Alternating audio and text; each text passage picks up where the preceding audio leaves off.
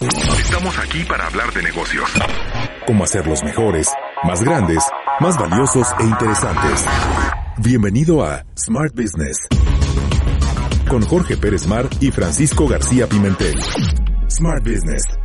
Crear valor con valor.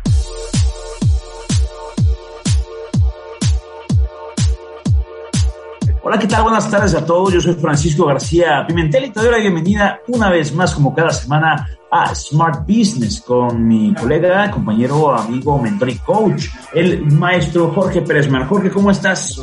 Muy bien, Paco, un gusto saludarte nuevamente y bueno, pues eh, estando aquí nuevamente para platicar un poco más sobre algunas de las competencias del Foro Económico Mundial que hemos estado platicando con anterioridad y que además, eh, fíjate que ahora han tenido un poquito eh, de cambio porque ahora pues no solamente estamos en un mundo VICA, sino ahora en un mundo FANI, que después a lo mejor tocaremos ese tema eh, con mayor eh, amplitud, pero pues un tema que hoy nos atañe el tocar es la parte del trabajo en equipo, el trabajo colaborativo. Sí, sin lugar a dudas, yo creo que eh, la, a, a, veces la literatura, digamos, y la cultura pop idealiza, ¿no? Aplaude, eleva, entroniza y idoliza a los genios, ¿no? a, los, a, a, los genios individualistas, ¿no? que trabajan muy bien, de alguna manera estas figuras tipo, no sé, el Doctor House, ¿no? Eh, Gregory House o Steve Jobs, ¿no? Son personas que son genios en sí mismos, pero que de alguna manera eh, en la parte del equipo no trabajan tan bien, pero a fin de cuentas, ¿no? Pues al, al final se salen con la suya, ¿no? Esta imagen puede resultar no muy apegada a la realidad, Jorge. Sí, así es. De hecho, eh, hay personas que pues son muy, muy listas, muy inteligentes, muy individualistas, pero también algo muy importante es que esas personas pueden generar la competencia pues del trabajo colaborativo, ¿no? Eh, ya veíamos en la parte de las cuestiones de deportes, ¿no? Que de repente se podría decir, oye, es que no, eh, cuando contratas muchas estrellas es muy difícil que se puedan unir entre sí y que puedan jugar de una manera que sea pues excelente, teniendo una visión en común. Pero recuerdo mucho eh, un equipo de básquetbol que le llamaron el Dream Team, no sé si recuerdas ese equipo, Paco. La selección de Estados Unidos, claro, ¿no? Eh, estamos hablando de las Olimpiadas, de, que, que sería 90 y... 96 o 94, 94, pero no. Donde, bueno, pues estaban equipos. No, no, perdón, no, no, perdón, perdón. El mundial fue 94, Estados no, Unidos. Entonces fue 96. Entonces 96, correcto. 96. En 96 tuvieron pues este equipo pues muy muy fuerte donde pues, estaban eh, integrantes como Jordan, el Magic Jordan, eh, Magic Johnson, Scottie Pippen, John Stockton, Larry Bird. Era un equipo imparable. Es correcto. Y todos siendo estrellas, ¿no? Pero sabían cómo comunicarse, cómo trabajar en equipo, cómo generar pues esta forma de tener una sola visión y además pues que arrasaban, ¿no? Con, con los otros equipos, porque bueno, ellos eran profesionales de la NBA, donde otros equipos de otras nacionalidades también tenían algunos profesionales, pero aquí estaban conjuntando pues a las máximas estrellas del momento, un equipo histórico que, que generó época y bueno, donde se pudo marcar muy bien que las grandes individualidades pueden trabajar en equipo. Y con ello, bueno, pues la parte de esta colaboración de trabajo en equipo, el poder tener pues mejores integrantes, ¿no? Uniendo sus diferentes cualidades, sus diferentes fortalezas, pues se ve que puede ser algo bastante efectivo. No sé qué opinas. Eh, opino que suena muy bonito en el papel y sin embargo eh, lograrlo no, no, es tan fácil, ¿no? Eh, yo creo que en efecto el Dream Team a ver, pero corrígeme, ¿no? De alguna manera siento que históricamente fue un, garbanzo de a libra, ¿no? Incluso la selección de Estados Unidos no, no, no se ha mantenido ni siquiera en ese nivel. Y los equipos estrellas, ¿no? El Real Madrid y estos y aquellos, de alguna manera siempre están enfrentados a este tipo de, de problemas, ¿no? Incluso teniendo lo mejor de lo mejor de lo mejor de lo mejor, no garantiza que los talentos individuales te saquen adelante, ¿no? Eh, sino que puede ser contraproducente. Y entonces, pues es importante que aprendamos cómo podemos facilitar esta, esta competencia, ¿no? Recuerda que estamos hablando de competencias individuales, no tanto ¿no? de estructuras de, de, de empresa, ¿correcto? Sino como una persona, quizá que sea un genio, como tu caso, o alguien no tan genio como mi caso. Como podamos eh, aprender a trabajar en equipo y poner nuestros talentos al servicio de algo más grande. Oye, es, eso de genio para nada, Paco. Este, eh, yo creo que algo que, que distinguió a ese equipo fue la parte de la humildad, pero la humildad bien entendida en la parte de no generar esa parte de egos. Hay veces que teniendo grandes estrellas en la parte laboral, en la parte de los equipos deportivos, algo fundamental es pues quitarte tres rayitas de ego o quitar el ego general para poder en un momento dado colocar al servicio tus cualidades, al servicio del sistema, al servicio del equipo, ¿no? Eh, esto es ponerse en los zapatos del otro. Eso es algo muy importante dentro de la parte de trabajar colaborativamente, ¿no? Trabajo en equipo, pues se necesita de repente ceder parte de tu espacio, parte de tus competencias, pues ponerlo al servicio del otro, al servicio del sistema para que las cosas funcionen de una manera que sea la más adecuada. Esto, bueno, aunado no solamente a la parte de, de generar este espacio, sino también de compartir las cualidades, compartir la información, compartir las nuevas formas de que a lo mejor tú sabes hacer cierto proceso, cierta función, compartirla con los demás. Esto es muy importante y fundamental. Pero también algo fundamental es generar empatía con el otro. Y esto de generar empatía, como lo decía, es ponerte en los zapatos del otro, comprender al otro, pero también apoyar las ideas que pueden ser distintas a las de nosotros, pero que además pueden ser complementarias en dados casos. Y tratar de desarrollar de manera juntos, pues una manera de ver el reto o de ver esa visión, pues verla mucho mejor. ¿Y cómo puedes convencer? Porque, insisto, de, alguna manera la cultura no eh, favorece el individualismo. ¿no? La gente te dirá, a ver, tú, tienes que alcanzar el éxito. Y en un mundo milenializado, ¿no? Eh, sabemos, por ejemplo, que los, la generación millennial y la que viene después, los centennial, que se están ya integrando ¿no? al entorno laboral, es una, es una generación que no se mantiene y no se compromete con un trabajo, con una empresa a, largo plazo. La, gente busca trabajos de, tres, cuatro, cinco años en donde puedan avanzar, ¿no? Aprender, ganar dinero y pasar al siguiente, ¿no? De finalmente, eh, más que alinearse con una misión, su misión es el éxito propio, para lo cual los equipos no son sino, sino escalones. ¿Cómo podemos convencer a una persona para comprometerse con algo que a fin de cuentas este, está más allá o fuera de sí mismo? Es una muy buena pregunta. Eh, ¿Cómo convencer a, alguien que, solamente ve por sí solo, ¿no? La parte individual.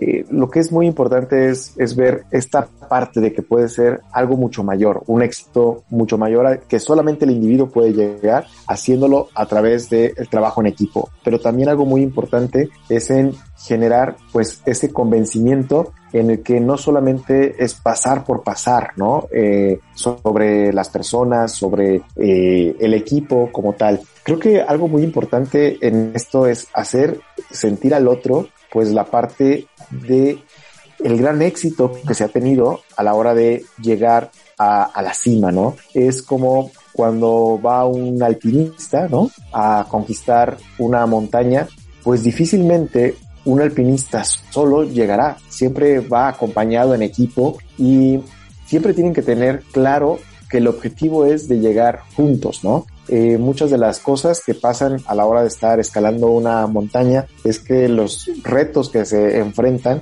pues hay que verlos como esta parte de un escalón que sigue, ¿no?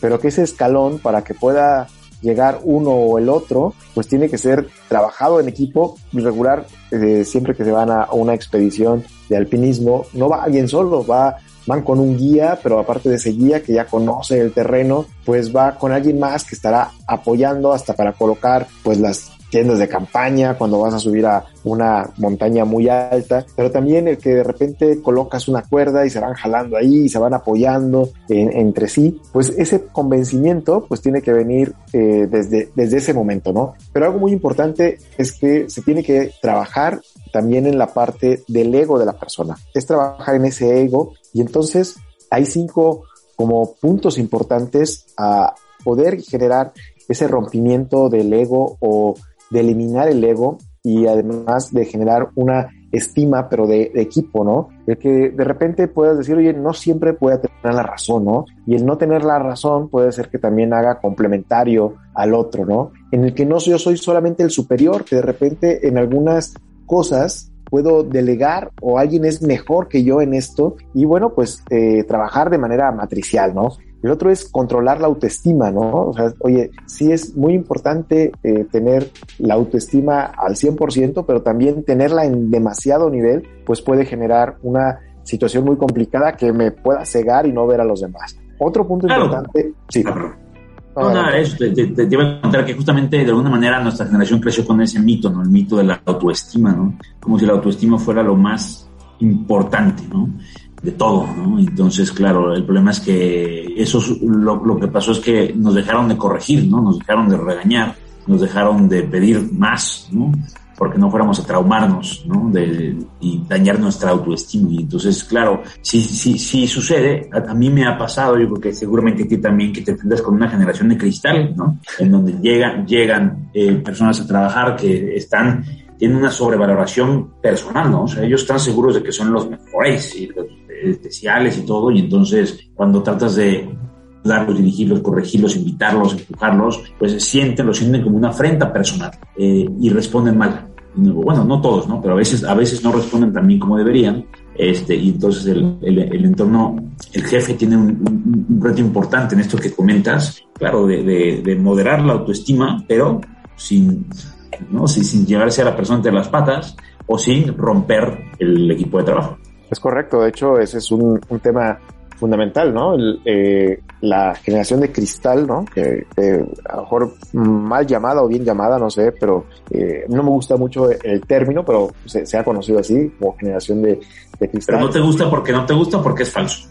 Yo creo que no es, no es falso, si hay personas que tienden a ser así, eh, pero creo yo que eh, no es el común denominador, o sea, si hay, si hay personas que, que han prevalecido de esta, de esta manera, pero creo que algo fundamental es eh, poder reeducar en un momento dado a estas personas, donde pues no es que sea personal, a veces las cosas vienen así y hay que trabajar por el bien común, trabajar por el objetivo. Y entonces e, ese es el, cuarto punto que quería mencionarte, ¿no? En esta parte de, bajar la parte de los egos, pues de que no tomar las cosas personal, ¿no? Eh, si no se cumplen tus expectativas, pues no es porque lo hayan pensado contra ti, sino solamente que pues es una situación de buscar el bien mayor, ¿no? Y el otro punto es también practicar la parte de la ayuda, ¿no? El trabajo del servicio hacia los demás es, es muy importante para la parte de la cuestión de la parte del ego, ¿no?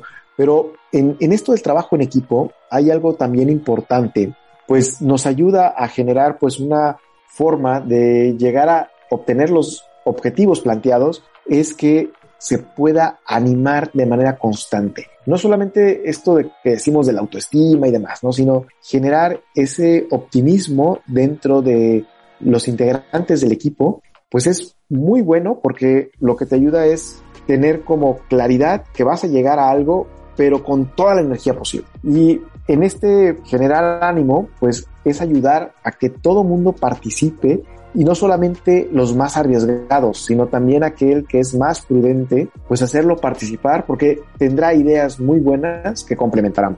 Y tiene razón, ¿no? Yo creo que todos podemos estar en eso y un jefe y un líder tienen que tener capacidad de organizar eso.